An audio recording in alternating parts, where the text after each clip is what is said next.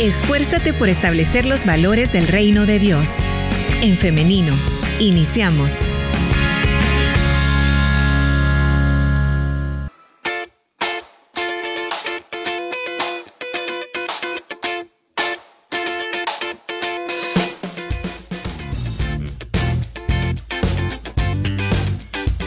A través de El Femenino SV en nuestro Facebook Live. Quiero recordarles que pueden participar por medio de los comentarios. También pueden hacerlo a través del WhatsApp 78569496. Más adelante vamos a tener un espacio para preguntas y respuestas. Ya estamos listos con el invitado, el licenciado Brian Sorto. Él es licenciado en educación especial y hoy estaremos comentando acerca del tema ¿Cómo pueden los padres de familia manejar el estrés por el inicio de clases? Bienvenido, Brian, ¿cómo estás? Hola, muy buenos días. Eh, pues gracias siempre por la invitación y la oportunidad de estar acá contigo y dirigiéndome a toda la radio audiencia. Que Dios les bendiga a todos. Es un gusto y pues estoy para servirles. Bien. Este tema, Brian, de hecho lo solicitó la audiencia. Por ahí nos comentaban de mamás que están preocupadas por el, inicio de clases porque tienen miedo de que sus hijos puedan enfermarse. O también teníamos por ahí otra oyente que nos decía que em, ella no sabe cómo manejar el estrés por las notas. Ella no quiere exigirle mucho a sus hijos, no quiere hacerlos sentir mal, pero no sabe cómo controlar, cómo regular esa exigencia. Así que, ¿qué te parece el tema en general? Pues hoy, bueno, yo, yo acostumbro eh, agendarme, ¿verdad? Bueno, hoy electrónicamente y aún así a veces se me va por alto ciertas cosas. Pero bueno, tenía esa entrevista y empecé a indagar desde el día de ayer, porque aunque uno ya tenga el título y todo, si uno no está refrescando, pues es ciencia muerta. Y estaba viendo la tendencia en Latinoamérica del autismo. Y voy a entrar con esto porque hace tres semanas empecé a ver a un niño que tiene tres años y lo diagnosticaron con autismo. Cuando en realidad el niño, por la experiencia, yo no soy neurólogo ni nada por el estilo, pero en la experiencia que tengo, sé que ese niño no es un autista puro. Sí hay rasgos, pero no es lo mismo a que, te, a que se parezca a que lo sea. Hay una gran diferencia. Entonces, ¿Por qué caso este, este, este dato de Latinoamérica con ese tema? Porque hoy en día estamos tan bombardeados por las famosas fake news o noticias falsas, información malversada. Y hoy medio rasgo que vemos en nuestros hijos cuando hay una nota mala, cuando hay un aspecto de conducta, eh, cuando hay algo que no aprende el niño, ya decimos, e, es un problema grave o, es una discapacidad. Y esto genera un estrés. ¿Por qué? La gente me dice a mí, Brian, ¿y, cómo, cómo hago para controlar el estrés? Bueno, la verdad que el controlar el estrés se vuelve y se torna en una magia, un arte de todos los días. Porque quiero decirles, el estrés nosotros no lo debemos de ver como algo malo, el estrés fue diseñado en nuestro cuerpo y, nuestra biología humana sí nos dejó en esa composición porque hay dos tipos de estrés. Está el estrés positivo y está el estrés negativo, si lo queremos ver así, que para mí no hay que categorizarlo, pero cada quien. Entonces, el positivo, ¿en qué te ayuda? A despertarte, a saber que hoy Brian tenía reunión, tenía eh, agenda, pero ya el estrés que nos empieza a causar enfermedades psicosomáticas a veces, ese estrés debemos de saber canalizar. ¿Y por qué voy lanzando todo esto con el tema? Porque lo que está pasando hoy con nuestros padres, nuestras madres de familia, nuestros cuidadores, es que no tenemos una educación sobre cómo canalizar estrés. Entonces creo que por ahí podríamos empezar y Claro que el tema es muy interesante. Bien. Y es que también cuando estaba preparando esta temática, Brian y audiencia, yo me encontraba con varios artículos muy interesantes y me llamó mucho la atención lo que nos decía un oyente de las notas, eh, el rendimiento académico, que era algo que a ella le preocupaba mucho porque ella tendía a ser muy exigente con eso y con, con sus hijos. Entonces no sabía cómo diferenciar el exigirle sanamente hasta volverse como una, una, causa de estrés para los niños. Entonces, respecto a esto, yo encontré un artículo en el que se hablaba acerca de cómo darles eh, apoyo a los hijos cuando están estudiando y específicamente con los exámenes o las pruebas, ¿no? Y este artículo dice de que no hay que elogiar la inteligencia de los niños, de decirle que bueno hijo, saliste bien porque sos muy inteligente, sino que hay que decirles o elogiar el esfuerzo que han hecho. ¿Por qué? Porque cuando a los niños se les elogia por ser inteligentes, ellos asumen eso como que deben serlo para todo y todo el tiempo. Entonces tienen un nivel de exigencia propio demasiado elevado que a veces es imposible cumplirlo. No siempre vamos a salir bien en todo lo que hagamos, ¿no? Entonces, al elogiar el esfuerzo, es precisamente eso lo que se hace, ¿no? Decir, tal vez hoy no salió bien, pero te esforzaste. Qué bueno que lo hiciste así. ¿Qué te parece, Brian? Pues es bastante interesante este dato y yo lo puedo pues articular con, con algo que también he estado, bueno, más que todo son vivencias, lo que he estado viendo a lo largo de lo profesional. Y es que cuando somos padres, que nosotros, como tú bien lo decías, elogiamos, elogiamos, elogiamos, ajá. Pero ¿qué sucede cuando el niño no es porque no sea inteligente, sino porque su inteligencia es distinta a esa destreza que le están pidiendo? Y su curva de aprendizaje va a ser distinta a la persona que tiene esa habilidad. Entonces, ¿qué va a suceder a nivel psicológico cuando este niño ya esté desarrollando personalidad a niveles eh, de constructos mentales más rígidos, más sólidos, más maduros? Va a decir, de niño era inteligente y ahora que crecí soy tonto. Y va a quedar esa idea, y va a quedar esa idea, y va a quedar esa idea y no solo va a dañar la personalidad, va a dañar el aprendizaje, las relaciones sociales, las relaciones interpersonales e intrapersonales, que son cosas muy distintas. Entonces, aquí este tema más que todo va dirigido a los padres y yo no quiero que se vayan a sentir mal eh, los padres o cuidadores, madres que nos están escuchando. ¿Por qué nosotros ya cuando somos padres actuamos mal, si lo podríamos decir de una manera inconsciente? Porque es lo que aprendimos.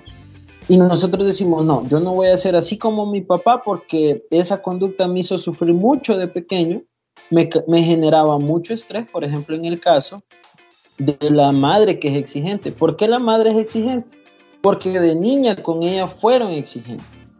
Y cuando no cumplí ese estado de exigencia, no estoy diciendo el caso de ella, pero hay otros casos, eh, se castigó de manera física, que aunque no me lo crea, la herida o el golpe físico pasa, el cuerpo sana, pero las heridas que quedan son las psicológicas. Entonces, este tipo de crianza, ok, está bien, pero recordemos que los extremos es lo que causa un estrés desmedido. Entonces, yo no estoy diciendo que no sea exigente, sí, pero que sea exigente según el ritmo de su hijo. Hay que valorar edad, contexto social, contexto biológico, y así va a ser su hijo el excelente o la excelente, pero si se respeta el ritmo de cada niño, que cada niño es diferente, con o sin discapacidad.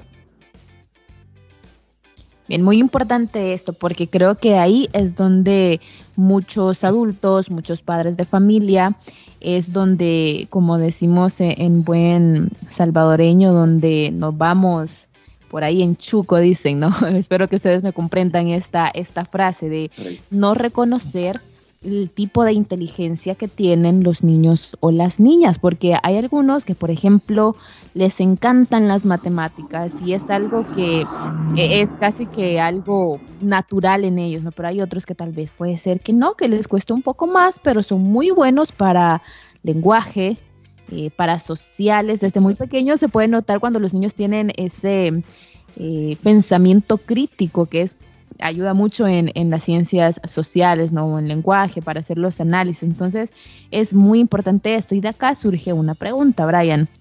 ¿Cómo pueden los padres de familia reconocer cuál es la, el tipo de inteligencia o para qué son eh, mejores o tienen más facilidad sus hijos? Ok, vaya papitos y mamitas que me están escuchando.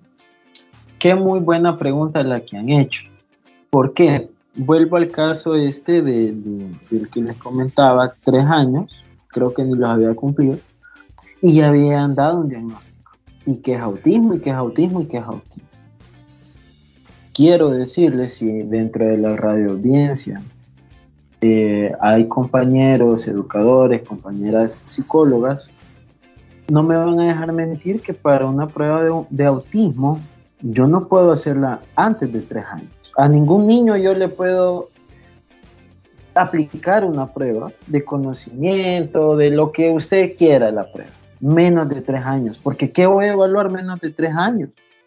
Si a los tres años es poco lo que puedo evaluar, imagínense antes de tres años.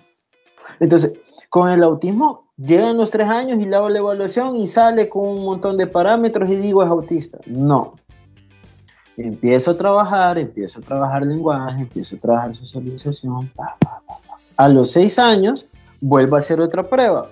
Aquí o he mejorado siempre con los parámetros de autismo, o he mejorado y han bajado los parámetros de autismo, o es más evidente el autismo. Pero aún así yo sigo y sigo dando terapia. Estamos hablando de seis años, ya un niño escolarizado.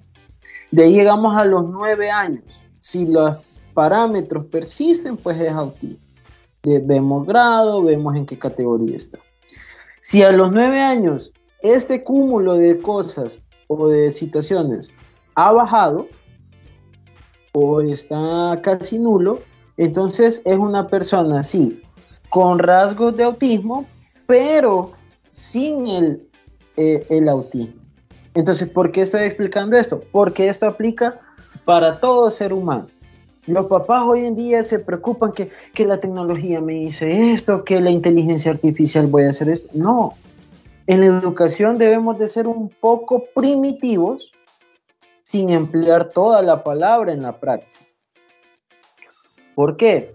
¿Qué es lo primitivo del aprendizaje? Cómo un niño te crea neuroplasticidad y cómo un niño te crea surcos cerebrales que son los que permiten la inteligencia del cerebro, porque según el surco neuronal, así procesa tu cerebro la información aferente. Entonces, ¿cómo usted va a hacer? Imagínese, imagínese que entra un chico muy delgado a un gimnasio y él su meta es hacer masa corporal. Viene el entrenador y le dice, ok, dame un año con alimentación y ejercicio.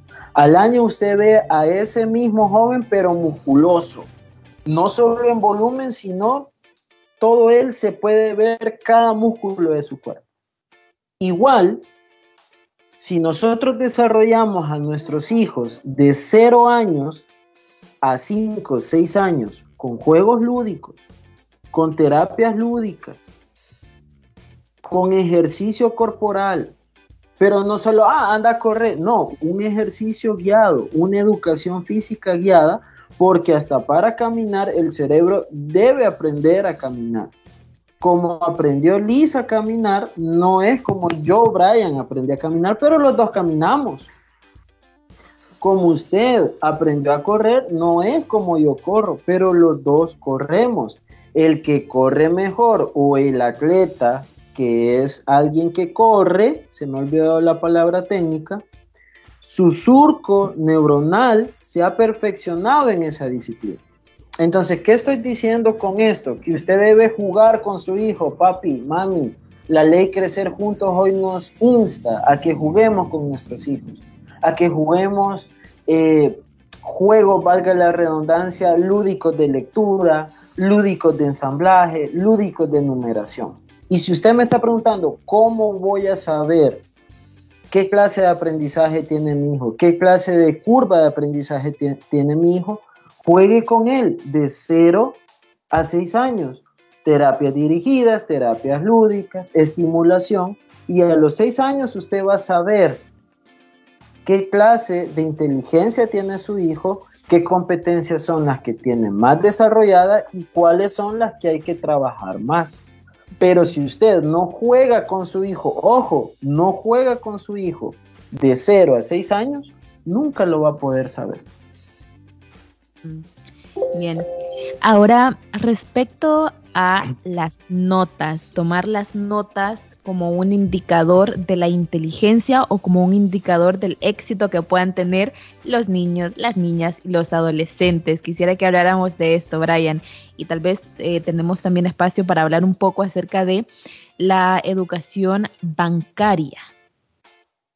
Ok, la verdad que qué buenos temas, qué buenas preguntas. Este que, que que me acabas de decir, el número 3 para mí que estamos desarrollando, es algo que en lo personal yo no yo a mí no me gusta evaluar por notas. Sí me tengo que, que acoplar a, un estándar y un solo aquí voy a hablar de la el cuarto punto que es la educación bancaria. Porque la educación bancaria, o como yo le digo, dino rudimentaria, porque estamos hablando que es algo que nunca cambió. Entonces, y yo no te estoy diciendo, ah, es que las tendencias, no, no, es porque el ser humano es dinámico. Yo al ser humano no lo puedo encajar. O sea, si tú encajas al ser humano y no le respetas, tampoco le vamos a dar libertinaje. O sea, no quiero que en esta entrevista de este día vayan a decir, uy, Brian fue a hablar de libertinaje. No, estamos hablando de los parámetros regulares en el tema de educación.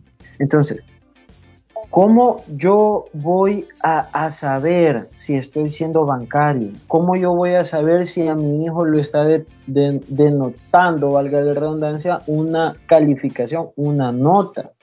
Para mí las notas lo único que hacen es dañar en primer lugar tu autoestima. Porque la sociedad viene y te encaja en una nota que si no tenés un 6 en matemática es porque sos tonto. O sea, todo vos, tu ser, todo Brian, tú eres tonto porque te sacaste 6. Eres ni siquiera alguien regular, eres alguien malo. Cuando en sí solo tiene la competencia numérica a desarrollar. Eh, ¿Vas entendiendo cómo una nota va golpeando y va eh, dañando todo el, aspecto del ser humano biopsicosocial. O sea, yo no estoy diciendo que las notas son buenas, ok, si yo quiero probar memoria, yo lo puedo hacer con, notas, pero si yo quiero ver otros aspectos, yo no lo puedo hacer con un porcentaje. Y la educación bancaria es esa. La educación bancaria lo único que hace es enmarcarte en un estigma que si no lo cumplís, sos tonto o sos tonta o sos malo o sos mala o inservible. Y eso lo único que hace es dañar. Entonces, yo no les estoy diciendo... Brian, creo que hemos tenido un problema con el Internet. Veamos, permítanme. Hola, ¿nos escuchas? Hola, hola, sí, sí. Hoy sí, adelante. Eh, solo un, momentito, por favor. Solo me voy a salir un momentito. Quedémonos un momentito, por favor. Está bien, está bien. Bien, haciendo una recapitulación de lo que estamos conversando con Brian en esta mañana, estamos hablando acerca de cómo manejar el estrés, los padres de familia, cómo pueden manejar el estrés por el inicio de clases, por la cuestión de la exigencia, de las notas y he hecho un pequeño resumen. Y es que lo primero que debemos hacer, o deben hacer los padres de familia, es reconocer el esfuerzo de sus hijos y no elogiarlos diciéndoles que son inteligentes, porque cuando no salgan bien, entonces ellos van a asumir que son tontos, por ejemplo. También reconocer que su crianza fue demasiado dura, demasiado estricta. Hay que reconocer cuál es el antecedente que traen ustedes como padres de familia. También eh, ser exigentes, pero al ritmo de sus hijos además de reconocer su tipo de inteligencia y cuáles son sus intereses o qué es aquello en lo que usted nota que ellos se divierten. ¿Cómo podemos lograr esto? Hablando con ellos, eh, escuchándoles, jugando con ellos también. Brian, ¿ya estamos por ahí de nuevo? Sí, muchas gracias. Eh, qué, buen, qué buen resumen holístico el que has hecho. Me parece muy bien. Ok, bueno, volviendo y aterrizando ya eh, estos dos aspectos, yo no estoy diciendo que no se tome en cuenta la nota, ¿sí? Eh, bueno, si no yo estuviera, uh, ¿cómo decirlo? Estuviera errando contra mi misma profesión, porque ¿dónde quedaría la psicometría? ¿Sí? O sea, que nos dan parámetros para nosotros poder hacer muchas cosas, pues. Entonces, yo no estoy diciendo que las notas son malas. Lo malo es que el sistema bancario, y ya voy a decir las cosas buenas del sistema bancario, yo sé que ahorita lo estoy poniendo un como el fantasma, pero no. El problema es del sistema bancario que me dice, si no tenés esta nota, aunque copies, aunque memorices, aunque hagas, pero vos tenés que llegar al 8 por lo menos. Entonces es ahí donde se pierden hasta valores y se practican los antivalores como la copia, la mentira, el sobreponer mi nota y no importa lo que pase a mis compañeritos. Y esto se lleva a la vida adulta. Y por eso es que vemos que el que tiene el 8 es el que gana. Entonces el que es más agresivo en el tráfico es el que gana. Porque si, si no competimos agresivamente, somos cobardes, perdimos. Y pues para nosotros eh, eso no es así. Mm. Entonces, por eso les digo, es el problema de lo bancario y es el problema de encerrar en una nota. Pero si yo digo, ok, yo necesito la nota para ir viendo cómo va mi memoria, para ir viendo cómo se van quedando mis conocimientos pero una nota no dice lo que soy, porque yo soy más que una nota. Si nosotros empezamos como papás a pensar así y a explicarle eso a nuestros, a nuestros hijos, van a haber menos frustraciones y usted va a ver que su hijo, aparte que se va a llevar mejor con usted, la inteligencia de él se va a desarrollar más porque va a andar siempre en un estado de calma. ¿Qué pasa papá y mamá cuando nosotros nos calmamos? Vemos más opciones. Lo mismo pasa con el niño ¿Y cuál es el problema de lo rudimentario o lo bancario? Que me ponen un estigma, me ponen un parámetro que si no lo cumplo soy malo. Pero lo bueno de la educación bancaria es que nos eh, educa. ¿En qué sentido? Gracias a la educación bancaria aguanto ocho horas sentado en una oficina o a veces más gracias a la educación bancaria sé que desayuno de 7 a 9, almuerzo de 12 a 1 y media y ceno de 6 a 8. Gracias a la educación bancaria sé que tengo responsabilidades, sé que hay un gobierno, sé que hay autoridades y sé que hay parámetros que en esta vez coercitivos, pero nos ayudan a vivir. Entonces, la educación bancaria sí nos ayuda porque nos da la sombría y la estructura de la vida psicobiosocial del ser humano. Pero es mala porque, o tiene aspectos negativos, si lo queremos ver así, porque con el sistema de notas viene y muchas veces, aunque tenemos la capacidad, pero como me saqué un 8, me saqué un 6, ¿para qué voy a volver a entender? Porque no puedo, no voy a volver a hacerlo porque no sé hacerlo. Y vivimos con él, ¿no? Bien, Brian, em, acá para que vayamos avanzando también, porque sí me interesa que hablemos un poco acerca de lo otro que mencionaba al inicio, de los padres de familia que se estresan por la seguridad de sus hijos. Es decir, eh, ya se va a iniciar las clases la próxima semana y puede que haya padres, así como la oyente que nos escribía, que estaba nerviosa porque se podía enfermar, porque que si le la o lo molestan sus compañeritos, pero que si pasa algo y, se golpea, entonces esta paranoia, ¿cómo se puede manejar también este estrés anticipatorio por lo que pueda pasar con los niños, las niñas o los adolescentes? Ok, entiendo que esto va en un sistema bien amplio, en un aspecto bien amplio, porque hablamos acerca de si sale mal o bien en las notas, si sufre o no de violencia con sus compañeritos y cuánto se puede adaptar o cuánto puede sobrevivir en el medio, ¿sí? Tanto con el profesor y todo. Ok, pues quiero decirles algo. Eh, y ustedes pueden decir, Brian, ¿cómo habla? Quizás no es padre. Sí, yo soy padre, ¿verdad? Eh, yo tengo un hijo de tres años con nueve meses y pues mi hijo tiene una condición de autismo. Entonces, eh, yo con toda confianza les puedo decir que sí es complicado, papás y mamás. Es muy, muy, muy complicado y uno se llena de temores. Pero yo les quiero decir algo. Eh, es necesario vencer esos temores. Yo orgullosamente les puedo decir que mi hijo está por iniciar el 6 de febrero en, en kinder, la próxima semana en un kinder nacional, incluido con niños regulares, totalmente regulares. Y pues ustedes saben que una escuela pública, pues antes era así como wow, vea, pero ahora también sigue siendo wow por tantas cosas. Pero yo le quiero decir algo.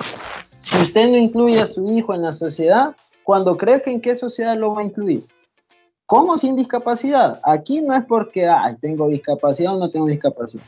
Con o sin discapacidad. Sí existe el peligro que se lo golpeen, que se los aruñen, que se llenen de piojos, que los profesores salgan totalmente estallados de estrés y le griten a sus hijos, aunque ahora creo que ya no pasa eso, más con las leyes, ¿verdad?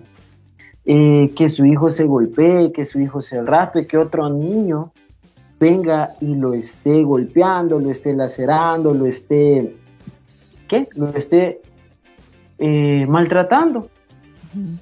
Y también puede pasar que su hijo tenga una condición de discapacidad o tenga una curva de aprendizaje distinta y le hagan bullying también porque no aprende como todos.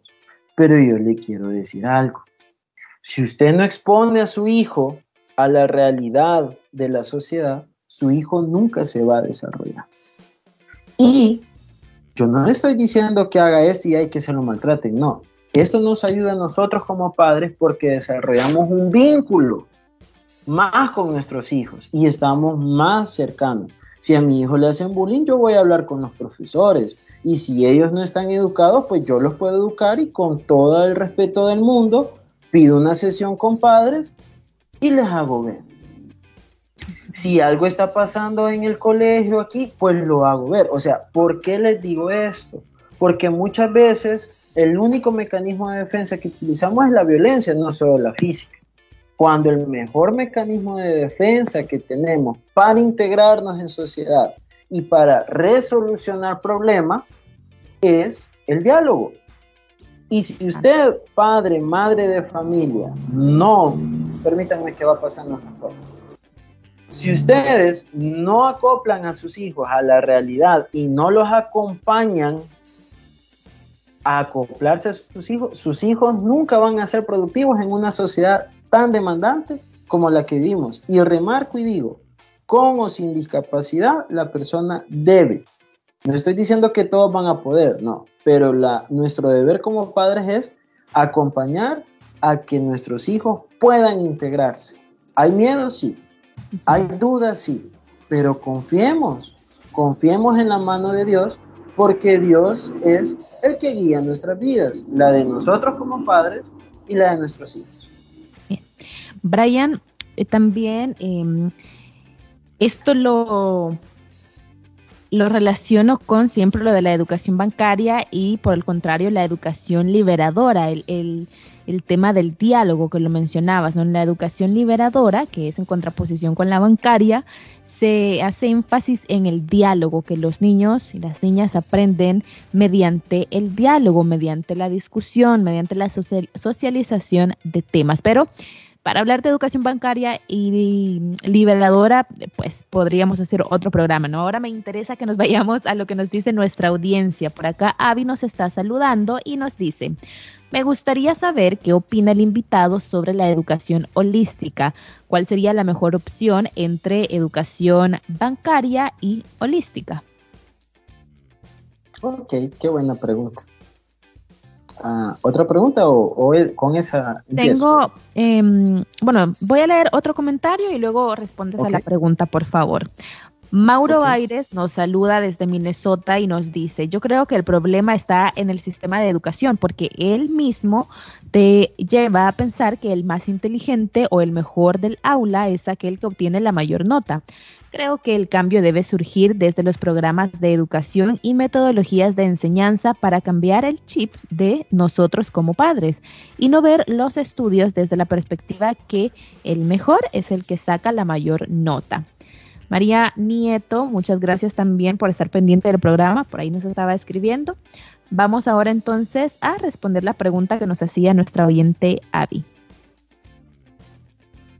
Ok, Qué buenos comentarios han surgido. Bueno, así, rapidito. Eh, cuando hablaste de lo bancario y lo liberador, lo pongo acá con lo holístico que me preguntaba. Eh, si ustedes me dicen, vos, Brian, ¿qué preferís? ¿Bancario, liberador o u holístico? Pues yo les dijera que me quedo con el método finlandés. Porque el método finlandés eh, enmarca tanto el aspecto liberador, perdón, que es el diálogo, y el holístico. porque Allá no hay un sistema de notas. Allá no hay un sistema que te dice que 8 sos bueno o excelente y 6 sos malo o peor. No. Entonces, ¿cómo hacen? Allá todo es práctico, allá todo es diálogo. Y pongo el ejemplo de mi hijo. A mí la educación bancaria me dijo, tu hijo no va a hablar y tu hijo no se va a integrar. Y yo dije, ¿por qué no? Entonces vine yo y empecé a darle una educación holística. Empecé eh, primero a crearle conexiones tanto de su cuerpo y los, y los aspectos sensitivos aferentes a su cerebro para que esto lo produjera él en un lenguaje. Y pues ahora, porque también yo me siento como bonito hablar de este tema y que él va a ir ya integrado a un sistema que sigue siendo rudimentario, pero pues ahora quieren cambiarlo así como más liberador, desde el aspecto de gobierno, y esto lo voy a enmarcar o enlazar con lo que hizo el comentario de nuestro hermano de Minnesota. Entonces, para responder, yo me quedo por lo liberador y lo holístico, método finlandés, se lo dejo para que los profesores que están ahí lo estudien. Yo sé que les va a gustar. Volviendo con el caso personal, pues ahora Mateo porque así se llama mi hijo, él habla, él cuenta hasta el 150, él te reconoce todos los colores, eh, tiene una dislalia funcional porque cada día con terapia va pronunciando mejor. Eh, he podido ver que tiene destreza para el nado, destreza para correr, para saltar obstáculos y también he descubierto que tiene destreza para el ensamblaje numérico. Y muchas veces nosotros tenemos hijos sin discapacidad y decimos, no, este es malo para las matemáticas. No, este es malo para hablar. Entonces, lo que hay aquí en lazo con el, el hermano de Minnesota no es que tiene que cambiar primeramente el sistema educativo, porque si nosotros esperamos que el gobierno cambie, va a venir el Señor y ellos no van a cambiar. Entonces, Recordemos que el primer gobierno y el primer círculo educativo de nuestros hijos somos nosotros. Y no esperemos que venga el sistema a cambiar para que nosotros como adultos cambiemos. Porque nosotros ya tenemos uso de razón y somos bien conscientes de nuestras acciones y decisiones para decidir cambiar o no cambiar. que le va a costar, sí, que va a tener que volver a informarse y a reinformarse de muchas cosas, sí. Pero si usted aquí primero cambia su chip y dice, ok, yo no puedo, pero voy a aprender para ser mejor de lo que mis padres fueron conmigo, ahí es el verdadero cambio. Y ese cambio muchas veces y la mayoría de veces solo viene pues por la eliminación de Dios.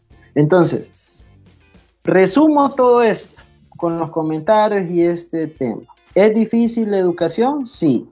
Si hay hijos con discapacidad o no, es difícil, sí. Que nos vamos a enfrentar a muchos retos, muchos miedos, muchos desafíos, muchos desaciertos, sí. Que nosotros no tenemos la mejor educación para educar a nuestros hijos, sí, y no se debe sentir culpable por eso. Pero en usted está el poder de cambio para hacer las cosas mejores y lo mejor es que sé que la mayoría de audiencia pues tenemos un mismo Padre que es nuestro Dios. Y aquellos que todavía no le han entregado su vida a Dios, pues lo pueden hacer porque el único que nos puede guiar para ser unos excelentes padres y madres de familia se llama Jesucristo. Muy bien. eso Qué bien finalizar así, Brian, y audiencia, qué bien finalizar así este espacio de entrevista. Em, yo me siento emocionada, siento que también hay esperanza para iniciar eh, la próxima semana el año escolar en los, la, la educación pública, ¿no? Y bueno, mamás, papás que nos escuchan, muchísimas gracias también por estar tan pendientes de este tema de la educación de sus hijos. Gracias a quienes han estado también enviando sus mensajes a través de WhatsApp, a través de nuestro Facebook Live. También está Silvia Chinchilla por ahí muy pendiente de eh, el tema. Daisy García Funes también. Muchísimas gracias y a todas las personas en general que han estado participando con nosotros. Bien, Brian, también me preguntan si hay algún número para tener alguna em, cita, para tener alguna asesoría. Sí, con todo gusto. Eh, bueno, em, comentar así rapidito que antes pues yo solo me dedicaba más que todo a recibir presencial en la clínica, pero a partir de este año estoy trabajando también de manera domiciliar, creo que se llama así, eh, porque también estoy dando esa modalidad, Y se pueden comunicar conmigo al 7022 2507. 7022 eh, 7022 2507. Muy bien. Vale también eh, agregar que las personas que me llamen, ¿verdad? Por, necesitan una asesoría, necesitan algo, ¿verdad? Una evaluación, eh, si me dicen que me han escuchado acá en este programa de, la, de nuestra radio 105, pues yo también hago un descuento, ¿verdad? La primera sesión. Así también para, para poder beneficiar a mis hermanos que nos escuchan o amigos. ¿verdad? Ayudarnos entre todo, excelente. Brian, muchísimas gracias por habernos acompañado en esta mañana. Deseamos que tengas un feliz día y también un feliz inicio de año la próxima semana con Mateo. Muchas gracias, Liz. De verdad, gracias a ti siempre por la invitación. Gracias a, mi hermana Lilibet, pues, porque siempre me permite estar acá con ustedes y a toda la radio audiencia, ¿verdad? Gracias de verdad y pues yo estoy a la orden para servirles en lo que se pueda. Que pasen buen día, igual para ti, Liz, un feliz año y que Dios te bendiga mucho y te colme de mucha salud. Amén, gracias igualmente. Bien, em, audiencia, hoy nos acompañó el licenciado Brian Sorto, él es licenciado en Educación Especial. Estuvimos hablando acerca de cómo manejar el estrés ante el inicio del año escolar la próxima semana. Gracias audiencia y hoy quiero hacerles una invitación y es para el día de mañana, si así Dios lo permite, para que nos encontremos nuevamente a partir de las 9.30 de la mañana, siempre por el 100.5 FM, elin.org.sv y en femenino SV. Nos quedamos hasta acá, pero nos vemos y nos escuchamos hasta mañana. Que tengan un feliz día. La respuesta más rápida es la acción. En femenino. Hasta la próxima.